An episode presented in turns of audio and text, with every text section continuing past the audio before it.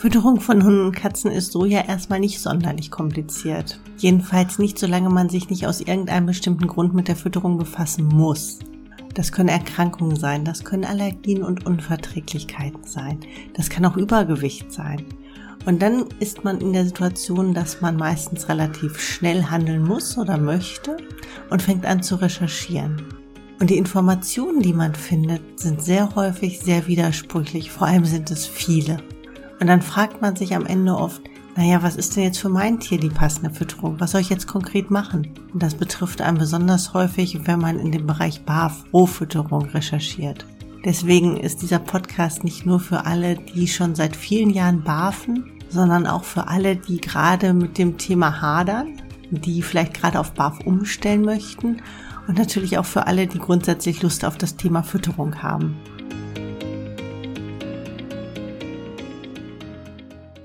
Ich bin Ute Waden, ich bin Tierheilpraktikerin und Tierernährungsberaterin für Hunde und Katzen. Und heute wollen wir uns mal so ein bisschen mit dem Thema BARF-Menüs beschäftigen. Das ist eins dieser Dauerbrenner-Themen und auch eins, mit dem ich persönlich in letzter Zeit häufiger zu tun hatte. Aus ganz unterschiedlichen Gründen. Einmal natürlich, weil es wie eine einfache Lösung scheint, wenn man auf Rohfütterung umstellen möchte.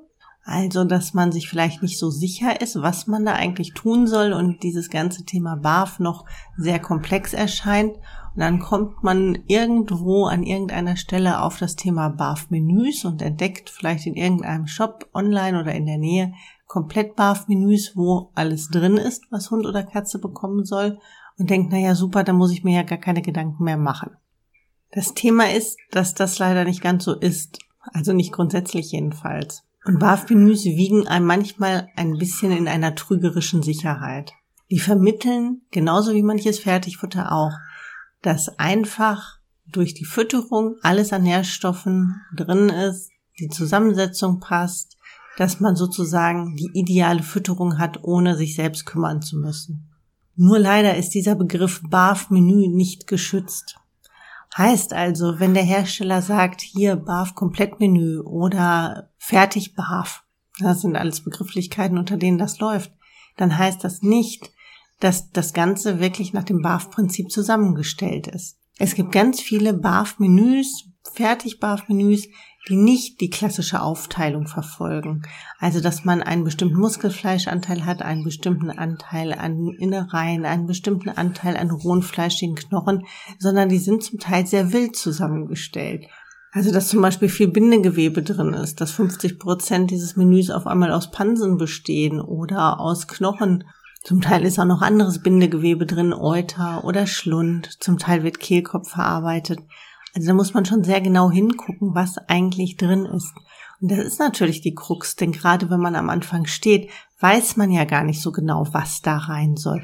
Eben weil man denkt, okay, ich kaufe das fertig, also ist es dann auch perfekt. Man hat die Kenntnisse ja zum Teil dann gar nicht, um einordnen zu können, ob das was Gutes ist oder ob das irgendwas ist. Und das ist leider das Fatale an dieser Geschichte. Oder um es anders zu formulieren, die Mindestanforderung an ein BAF-Menü ist, dass es wirklich nach dem klassischen BAF-Prinzip zusammengestellt worden ist. Jedenfalls dann, wenn man es dauerhaft füttern möchte. Oder auch einfach über einen längeren Zeitraum. Und da muss man eben auch auf Kleinigkeiten achten, wie welche Knochen werden denn da verarbeitet? Sind das nur Hühnerhälse? Das wäre bei dauerhafter Fütterung dann auch vom Kalzium unter Umständen ein bisschen wenig. Oder sind vielleicht unterschiedliche Knochenarten verarbeitet, wenn man BAF-Menüs vom selben Hersteller abwechselt, also wenn man vielleicht unterschiedliche Tierarten nutzt, Rind, Huhn, Lamm, was auch immer es gibt, da können manchmal dann auch unterschiedliche Knochensorten verarbeitet sein. Dann ist natürlich ganz schön, wenn man abwechselt. In manchen Menüs sind auch Fleischknochenmehle verarbeitet. Und da müsste man dann genauer hingucken, ob das für das eigene Tier passt, weil das eben auch meistens ein gewisser prozentualer Anteil ist. Das kommt bei gut zusammengestellten Menüs meistens gut hin es gibt aber auch die, wo man denkt, na ja, also das hätte man sich jetzt auch sparen können oder man braucht eben doch noch deutlich mehr an Kalzium als das, was von Grund auf enthalten ist. Manche BAF-Menüs wirken wirklich wie eine Restetruhe. Also, dass das verarbeitet wird, was irgendwo noch in der Produktion übergeblieben ist, was möglichst günstige Bestandteile sind, wo eigentlich gar kein Nährwert drin ist und auch das BAF-Konzept in keinster Weise verfolgt wird, aber wo Hersteller vielleicht manchmal noch etwas verkaufen möchten, was sie sonst nicht loswerden. Das muss man leider wirklich so krass sagen. Es gibt so viele schreckliche BAF-Menüs, so viele also wirklich furchtbare Zusammensetzungen, wo man denkt, was soll das? Das würde ich im Leben nicht füttern. Und trotzdem hat man zum Teil extrem viele Mischungen, wo noch Schlundfleisch verarbeitet ist, Kehlkopf verarbeitet ist, was einfach einen extrem hohen hormonellen Gehalt hat, was die Schilddrüse beeinflussen kann.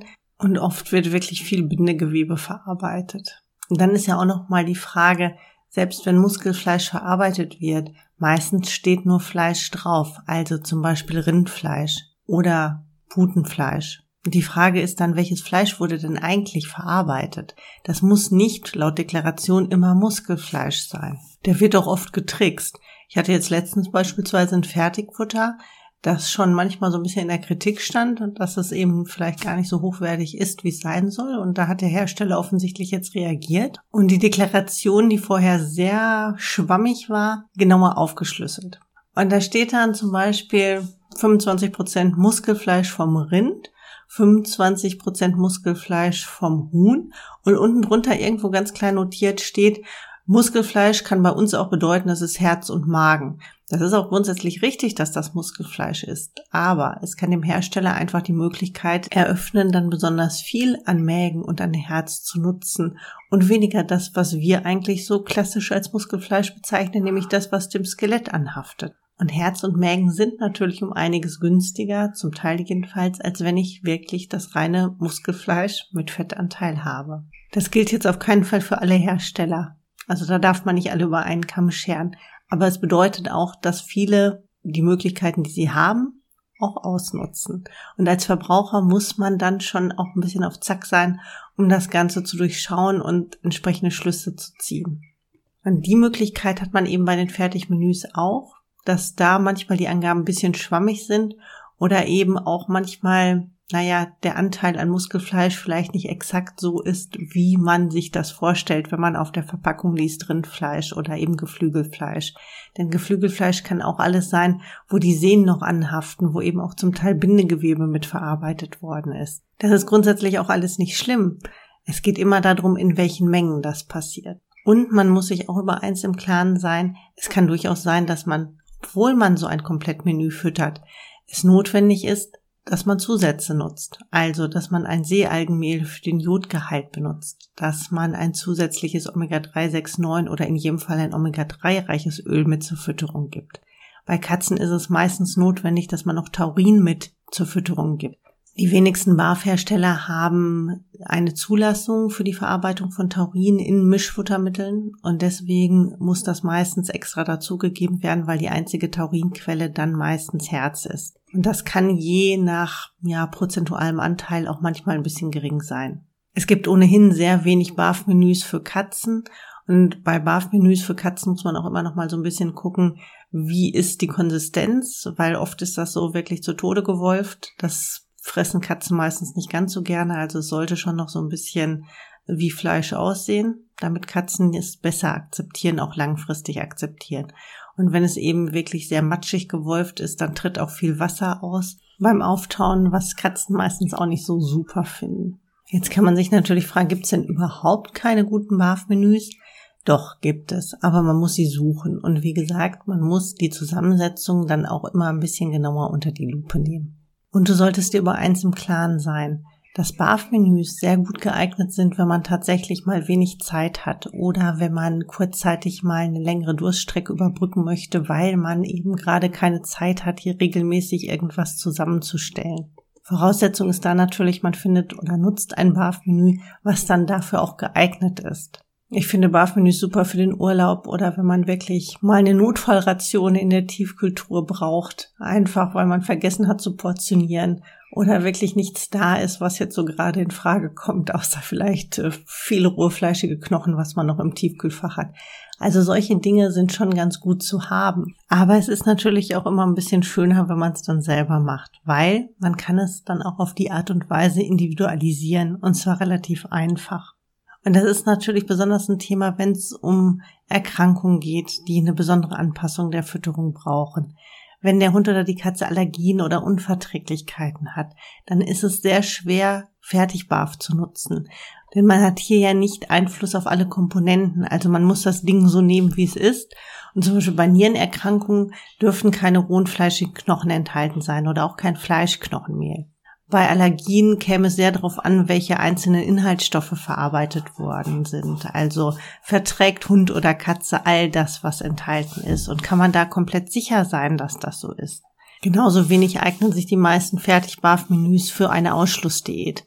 Einfach weil meistens mehr als zwei Komponenten verarbeitet worden sind. Und es gibt noch einen wichtigen Punkt, der ist vielleicht eher für uns Menschen ein wichtiger Punkt, aber er ist nicht zu unterschätzen. Dauerhaft hat man bei großen Hunden und Barf-Menüs oder Fertig-Barf, auch wenn sie gut zusammengestellt sind, das muss man dazu sagen, dann hat man dann beträchtlichen Kostenfaktor. In der Regel ist es immer günstiger, wenn man das dann selber zusammenstellt. Und je nach Gewichtsklasse des Hundes kann das schon ein Thema sein. Für Katzen und kleine Hunde kriegt man das hin. Wie gesagt, bei den Katzen fertig Menüs hat man nicht so viel Auswahl wie bei Hunden. Aber bei größeren Hunden wird das auf Dauer wahrscheinlich zumindest langfristig ein Problem in Sachen Finanzierung werden oder kann zumindest eins sein. Das Nutzen von BAF-Menüs entbindet einem also nicht von dem Ganzen sich mit der Thematik beschäftigen. Das wird man auch dann immer müssen, weil man letztendlich ja auch einschätzen muss, ist diese Art der Fütterung für mein Tier geeignet? Fehlt dem irgendwas? Oder muss ich noch irgendwelche Zusätze ergänzen? Oder ist es vielleicht sinniger, ich pack noch ein bisschen Kalzium dazu? Oder vielleicht brauche ich einen anderen Knochenanteil? Also das muss ich letztendlich immer noch selber beurteilen. Das nimmt mir keiner ab. Und wenn du das kannst, also wenn du das Wissen hast, dass das funktioniert, dann sind BAF-Menüs super. Zumindest eben, wie gesagt, unter der Voraussetzung, dass sie gut zusammengestellt sind. Dann kann man die auch nutzen. Aber es ist nicht so geeignet, wenn man eben noch gar keine Vorkenntnisse hat und auch überhaupt gar keine Lust hat, sich mit der Thematik zu beschäftigen, weil die Wahrscheinlichkeit, dass man an ein BAF-Menü gerät, was nicht gut zusammengesetzt ist, die ist tatsächlich relativ hoch. Und dann ist man in dem Irrglauben, man tut seinem Tier etwas Gutes und man füttert ja nach Plan sozusagen, man tut's aber eigentlich gar nicht. Und dann kann man natürlich auch jemanden hinzuziehen, du kennst das schon, also ein Ernährungsberater, der da drüber guckt und dann eben sagt, okay, ist geeignet oder nicht. Aber dieses Wissen zu dem Thema Rohfütterung, das braucht man einfach, egal wie man füttert. Also in dem Moment, wo ich rohes Fleisch fütter, braucht man einfach dieses Grundlagenwissen. Und ohne das wird es dauerhaft nicht funktionieren, zumindest nicht so, dass man ganz rein gewissend sagen kann, ja, ich mache was Gutes fürs Tier. In diesem Sinne, ich wünsche dir frohes Füttern und wir hören uns beim nächsten Mal wieder. Bis dahin. Tschüss.